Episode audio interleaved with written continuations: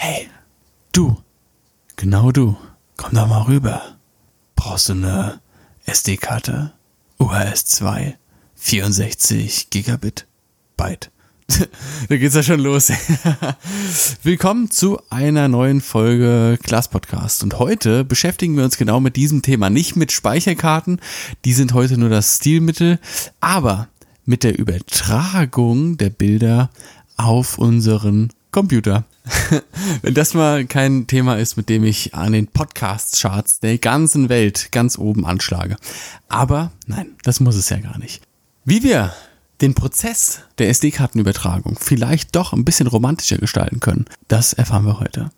Intro, los geht's. Ich habe immer noch kein Intro, aber es geht jetzt trotzdem los. Ähm, wir stellen uns jetzt einfach mal vor, ihr habt morgen einen Fotoauftrag oder geht am Wochenende mit Freunden fotografieren. Dann bereitet ihr immer am Vorabend euren Rucksack vor. Ne, ihr packt dann alles Mögliche ein, was man so braucht. ND-Filter, das Stativ macht ihr fit, ihr ladet die Akkus auf, ihr formatiert die SD-Karten, hier und da noch ein, noch ein Mikrofasertuch reingeschmissen und dann kann es im Prinzip direkt losgehen. Ihr schnappt euch dann am nächsten Morgen euren Rucksack, ihr seid voller Motivation, zieht los, macht die geilsten Bilder der Welt, dann kommt ihr wieder nach Hause, setzt euch an den PC, bearbeitet die Bilder, exportiert sie und ladet sie dann auf euer Handy hoch dass ihr sie endlich bei Instagram hochladen könnt. Verdammte Scheiße, nein. Spaß. Aber so sieht ja in der Regel der Prozess aus, den wir alle so durchmachen, egal ob Profi oder Hobbyfotograf. Ich finde aber, dass ein Prozess in dieser Prozesskette oftmals ignoriert wird oder auch eigentlich übersehen wird, gar nicht wahrgenommen wird. Und zwar ist es die Phase, in der die Bilder von der SD-Karte auf unsere Festplatte geladen werden. Ja, ich finde, das ist, ähm, also ich habe mir 2016, damals habe ich sehr viel Porträt fotografiert, bin ich immer nach Hause gekommen und ich bin echt immer verzweifelt, weil ich habe so viele Bilder jedes Mal gemacht, dass ich einfach den Überblick verloren habe. Und ich dachte mir, ey, Junge, da muss irgendwie, irgendwie müssen wir das anders machen. Also bin ich auf die Idee gekommen, mir doch erstmal die Bilder anzugucken, bevor ich sie auf dem Computer gezogen habe. Ne, das ist, ähm, lässt sich ja ganz einfach machen, wenn ihr jetzt beispielsweise in RAW fotografiert. Ich meine, das ist jetzt die Ausgangssituation, sonst macht das alles gar keinen Sinn, über was ich hier spreche. Wenn ihr in RAW, RAW, RAW fotografiert, dann stellt es doch einfach so ein, dass die Kamera auch parallel dazu noch ein JPEG aufnimmt. So, dann könnt ihr euch nämlich die SD-Karte reinschieben, wo auch immer, und dann einmal durch die JPEGs klicken. Dann müsst ihr die RAWs nicht jedes Mal öffnen. So, dann klickt ihr da durch und dann dachte ich mir so, hey, cool. Also ich sehe jetzt beim Durchklicken schon ganz viele Bilder, die Mist geworden sind, die ich so oder so nicht brauche, weil es halt äh, unscharf ist oder verwackelt oder einfach nicht den richtigen Moment getroffen hat. Dann könnte ich doch eigentlich sagen, die kopiere ich einfach mal nicht auf dem Computer. Also habe ich mir einen Zettel geschnappt und einen Stift und habe mir die Bilder rausgeschrieben, die ich cool fand wo ich mir gedacht habe, okay, die bearbeite ich, weil sind wir mal ehrlich, wenn ich mir 400 Bilder auf dem Rechner ziehe, ich am Ende aber sowieso nur 10 Bilder fertig bearbeite, also der Lightroom-Export inklusive der Beauty-Retusche dann in Photoshop, dann brauche ich ja die 390 anderen Bilder eigentlich gar nicht, oder? Ja, habe ich für gut befunden damals und ähm, habe das auch gemacht. Und seitdem mache ich das eigentlich immer so. Also ich bin danach relativ schnell vom Porträt wieder weg. Das war so meine, meine Hochphase der Porträtzeit. Hab dann aber irgendwie die Schnauze voll gehabt von dem ganzen undankbaren TFP-Pack und bin dann und bin dann eher so in Richtung Reportage Event gegangen. Da waren die Leute ein bisschen dankbarer. Geld habe ich immer noch nicht bekommen, aber sie waren zumindest ein bisschen dankbarer gewesen, ja. Ja, und dann ähm, habe ich das gerade so für mich übernommen. Und mittlerweile sind vier Jahre vergangen oder fünf, nee, vier Jahre sind's. Und ich mache es immer noch genau so. Also egal, ob ich jetzt äh, vom äh, Mittagsspaziergang zurückkomme oder aus dem Urlaub zurückkomme oder einen Job fotografiert habe, ich komme nach Hause, setze mich an den Rechner, schnapp mir meinen kleinen DIN A6-Block, kariert natürlich mit Bleistift und kritzel den voll mit Bildernummern, von denen ich denke, dass sie cool wären. Das Totschlagargument von den Leuten, oder von den Fotografen, die immer alles mit drüber kopieren, ist eigentlich immer die Tatsache, dass man könnte ja in der Zukunft irgendwann unter Umständen gegebenenfalls nochmal ein Bild gebrauchen. dass man ja dann, natürlich gebe ich auch vollkommen recht, dass man dann nicht mehr besitzt. Meine Erfahrung, also ich fotografiere jetzt auch schon ne, ein paar Jährchen und habe einige Bilder gemacht. Meine Erfahrung ist, dass ich ganz, ganz, ganz, ganz, ganz, ganz, ganz selten in einen sechs Jahre alten Ordner reingehe, um mir da eine Rohdatei rauszuziehen. Weil sich zum einen natürlich mein fotografischer Stil immer weiter arbeit, äh, weiterentwickelt und zum anderen die Bilder ja dann auch einfach nicht mehr aktuell sind. Man sieht ja, dass ein Bild sechs Jahre alt ist. Zumindest bei den Bildern, die ich so mache. Also ist das für mich eigentlich nur so ein theoretisches Problem. Ne? Weil man einfach diese Rücksicherung möchte, okay, kann ich verstehen. Aber in der Praxis brauchst du es eigentlich nicht. Und auch dafür habe ich mir eine relativ gute Methodik ausgedacht.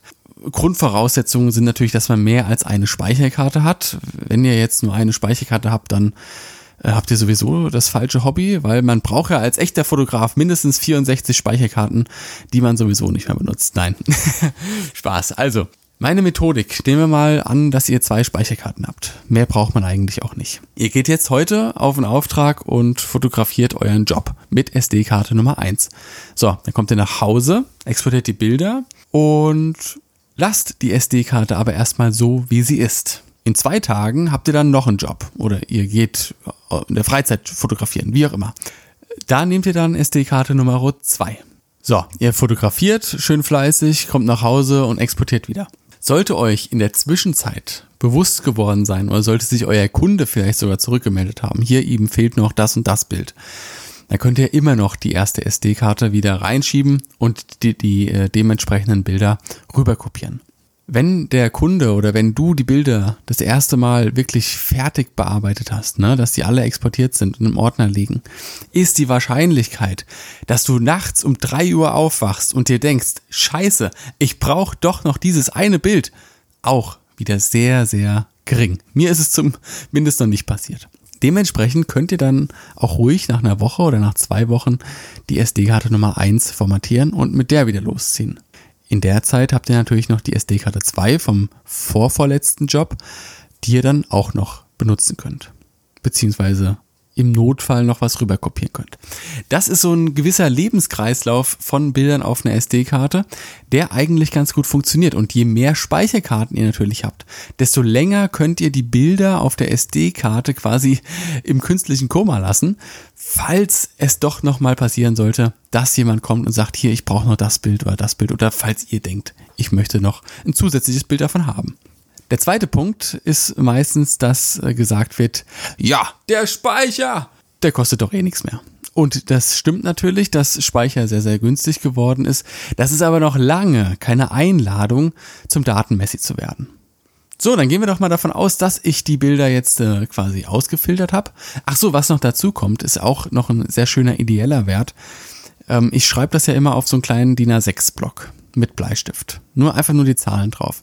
Und wenn dieses Blatt oder wenn ein Blatt voll ist, dann reiße ich es ab, öffne meine kleine Schublade hier neben mir und stecke den Zettel zu den anderen Zetteln, weil ich habe noch im Prinzip alle, seitdem ich diese Methodik angefangen habe, habe ich noch alle Zettel, die ich mit irgendwelchen fürs Auge wahllosen Nummern vollgekritzelt habe. Ne, da sind dann Zettel dabei, da sind dann irgendwie Kaffeeflecken drauf, Kaffeeränder oder es sind irgendwelche Notizen noch irgendwo in die Ecke gequetscht oder auf dem einen sind lauter Zahlen drauf, denen ich gar keine Ahnung habe, was sie überhaupt bedeuten.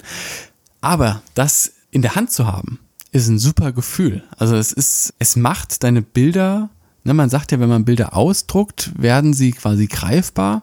Und das hat auf eine sehr, sehr merkwürdige Art und Weise zugegeben einen sehr ähnlichen Effekt. Also wenn ich durch diese Zettel gehe, dann spüre ich quasi die Bilder in meinen Fingern. Sehr esoterisch jetzt, aber es ist wirklich so. Ich kann es mir auch nicht erklären. Deshalb kann ich das eigentlich nur jedem empfehlen. Wenn wir gerade dabei sind, Bilder wertzuschätzen, wenn ich die Bilder dann gefiltert in meinem Lightroom-Katalog habe ne, und die Bilder bearbeite, dann gehe ich eigentlich immer so vor, dass ich das erste Bild als Grundvoraussetzung nehme und da quasi meine Grundeinstellungen drüber lege. Die synchronisiere ich dann mit allen anderen Bildern in dem Ordner und dann gehe ich halt von Bild 1, 2, 3, bla bla bla bla bla, gehe ich durch und mache halt lokale Anpassungen noch, dass alles soweit passt. Dann exportiere ich mir das. Das hat einen riesen, riesen Vorteil. Wenn ich nämlich statt 150 Bilder in meinem Katalog 896 Bilder habe, ist es sehr unwahrscheinlich, dass ich Bild nach Bild nach Bild bearbeite. Dann springe ich sehr oft von links nach rechts, von oben nach unten. Dann nehme ich mir das Bild und dann, ach nee, nochmal das Bild. Dann, äh, okay, das kriegt eine Ein-Stern-Markierung, das eine Zwei-Stern. Ach nee, das mache ich noch mit fünf Sternen und das Bild kriegt den grünen Rahmen und das Bild den roten. Das Bild kommt in die Vorauswahl und das, ach nee, das, das lasse ich nochmal weg. Und zwischen all dem sind dann noch immer mal wieder 20, 30 Bilder, die ich komplett wegignoriere es ist einfach keine schöne Arbeitsumgebung. Es ist keine Struktur mit drin. Ja, natürlich könnte ich mir jetzt die Bilder bewerten und markieren und dann mir nur diese Bilder anzeigen lassen. Was aber im Prinzip ja denselben Effekt hat, wie ich es gemacht habe. Weil die anderen Bilder werden ja sowieso erstmal einfach nur ignoriert. Und dann exportiere ich die Bilder, die ich bearbeitet habe. Na? Der Vorteil dabei ist also bei meiner Methode ist wieder, dass ich ja im Prinzip, ähm, sagen wir mal, 150 Bilder in dem Katalog habe. Und ich bearbeite jedes einzelne mit voller Aufmerksamkeit, weil ich weiß, dass am Ende des Tages jedes Bild auch exportiert wird. Das heißt ja im Umkehrschluss, dass ich auch weiß, dass jedes Bild, das ich da bearbeite, dann so in dem finalen Ordner als JPEG liegt und mit Freunden und Familie geteilt werden kann. Das ist eine ganz andere Arbeitseinstellung, als wenn du quasi von einem 900 Bilder Ordner erschlagen wirst. Übersichtere, über, Übersichtlichere Kataloge also als ganz, ganz großen Vorteil für diese Methode. Ich habe diese Methode schon mit ein paar äh, Fotokollegen geteilt, die das auch immer sehr dankbar angenommen haben, beziehungsweise die da, so wie ich davor auch, eigentlich noch nie darüber nachgedacht haben. Es gibt natürlich auch Leute, die wollen das nicht, die wollen die Fotos im Prinzip horten. Ist okay. Also jeder soll das natürlich machen, wie er will. Für mich persönlich ist dieser Prozess der Bildauswahl schon so ein bisschen zum Ritual geworden. Also ich komme nach Hause und ich freue mich eigentlich schon darauf, dass ich mich jetzt an den Rechner setze und erstmal durch die JPEGs durchklicke und mir die coolen Bilder aufschreibe. Es ist so ein bisschen, es ist wie so ein bisschen Therapie für die Seele, wenn man von ne, wer weiß, was man da fotografiert hat und das holt einen dann jedes Mal runter, egal wie stressig der Tag war, wie, wie viele Probleme man vielleicht während dem Shooting gehabt hat, egal. Ab dem Punkt weißt du, es ist sowieso zu Ende und jetzt machst du das Beste aus dem, was du fotografiert hast. Und es ist durchaus auch so, dass ich äh, manchmal eins, zwei Bilder, bei denen ich mir nicht ganz sicher bin. Also ich sag generell, wenn man sich nicht sicher ist, kopieren statt auf der SD-Karte lassen. Weil wenn ich dann in Lightroom bin und den Look drüber gelegt habe, kann ich ja die Bilder noch miteinander vergleichen und das Bild, was mir dann weniger gefällt, das lösche ich dann im Prinzip noch zusätzlich. Das macht es auch nochmal einfacher und auch für diejenigen, die vielleicht ein bisschen unsicher sind, was die Bildauswahl angeht, lieber kopieren statt auf der SD-Karte lassen.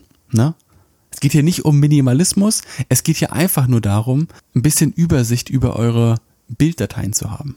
Vielleicht noch ergänzend dazu noch ganz schnell, ich war tatsächlich vor ein paar Monaten, bin ich nochmal in den alten Ordner gegangen von einer Amerika-Reise. 2015 war das oder sowas. Weil ich ein bestimmtes Bild gesucht habe. Und ich bin da rein und das war bevor ich diese Methodik angewandt habe und ich bin einfach nur erschlagen worden ich habe schon viele Bilder exportiert, deswegen war ich drauf äh, gefasst, was jetzt kommt, aber dass wirklich so viele Rohdateien in diesem Katalog liegen, die ich wirklich noch nie berührt habe und die ich auch niemals berühren werde, weil es ganz oft ist ein Motiv, eine Landschaft oder sonst irgendwas vier, fünf, sechs Mal am Stück hintereinander fotografiert und jedes Bild sieht im Prinzip gleich aus. Das meine ich damit. Das sind Bilder, die man nie wieder braucht, weil man das Bild in einer anderen Form ja schon hat und diese einem ja auch am besten gefallen hat. Eine andere Idee, die ich noch dazu hatte, war, äh, man könnte ja zum Beispiel diese Bilder kopieren, also ich rede jetzt von den Notizzetteln, die kopieren und ähm, zu den Prints, die man vielleicht verkauft, also ich verkaufe keine Prints, aber wenn ich mal welche verkaufen sollte, habe ich mir überlegt, dass ich dann so eine Kopie von so einem Zettelchen einfach zu jedem Bild dazulege. Ne, man kennt das ja von äh, DVDs oder von Filmen, Blu-rays. Da gibt's dann auch immer diese Limited Edition Boxen, wo dann auch Filmstreifen mit dabei sind oder Making-of-Bilder. Das ist ja im Prinzip, ist das ja ein Filmstreifen von meiner Rohdatei. Ne? Was wir früher analog in der Dose hatte, ist halt jetzt äh, ein handgeschriebener Zettel in meiner Schreibtischschublade. Damit äh, würde ich sagen, lassen wir es für heute gut sein. Solltet ihr diese Methode dann auch mal anwenden wollen oder habt es sogar schon mal getan, lasst es mich doch mal wissen. Würde mich auf jeden Fall freuen, wenn ich da Gleichgesinnte finden würde. Und ansonsten, Freunde, ihr süßen Mäuse, würde ich sagen, hören wir uns das nächste Mal, wenn es wieder heißt Klaas Podcast. Macht's gut, Freunde. Lasst krachen.